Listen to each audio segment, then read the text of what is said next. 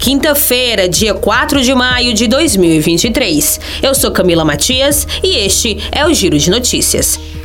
O Comitê de Política Monetária do Banco Central manteve pela sexta vez seguida a taxa Selic em 13,75% ao ano.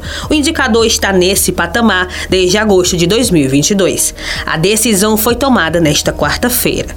O comitê se reúne a cada 45 dias para definir a taxa básica de juros da economia. Desde que assumiu, Lula e seu governo pressionam o Banco Central para reduzir o percentual. Em resposta, o comitê pontua que não consegue alterar a taxa, pois permanecem fatores de risco para o cenário inflacionário, como pressões globais e uma desaceleração da atividade econômica global mais acentuada do que a projetada. Segundo as críticas do governo, a manutenção da taxa em 13,75% impede que a economia cresça. Antes do início do ciclo de alta, a Selic tinha sido reduzida para 2 2% ao ano, no nível mais baixo da série histórica, iniciada em 1986. Por causa da contratação econômica gerada pela pandemia de Covid-19, o Banco Central tinha derrubado a taxa para estimular a produção e o consumo. A taxa ficou no menor patamar da história de agosto de 2020 a março de 2021. A Selic é o principal instrumento do Banco Central para manter sob controle a inflação oficial medida pelo Índice Nacional de Preços ao Consumidor Amplo.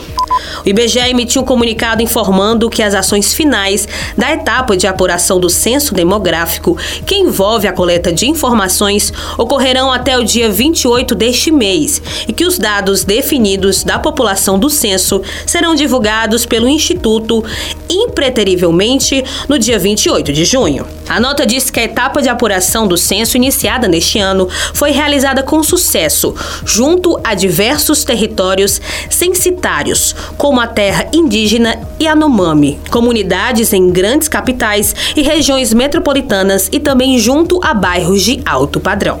Diante disso, a Comissão Executiva do Censo, por unanimidade, comunicou que os trabalhos de pesquisa de campo terminam até o final de maio. A ministra da Igualdade Racial, Aniele Franco, informou nesta quarta-feira, em Salvador, que a Agência Nacional de Aviação Civil e os Ministérios da Igualdade Racial, dos Direitos Humanos e Cidadania das Mulheres e de Portos e Aeroportos vão debater medidas de prevenção de casos de racismo e de mecanismos de regulação das companhias aéreas. Aniele deu informação ao responder à pergunta sobre as providências que seriam adotadas no caso da professora negra Samantha Vitena, que foi retirada pela Polícia Federal de um avião da Gol Linhas Aéreas no último sábado por se negar a despachar uma mochila em um voo da Bahia para São Paulo. De acordo com a ministra, a integração entre os ministérios e a ANAC tem o objetivo de evitar que se repitam atos de racismo como os cometidos por funcionários de companhias aéreas.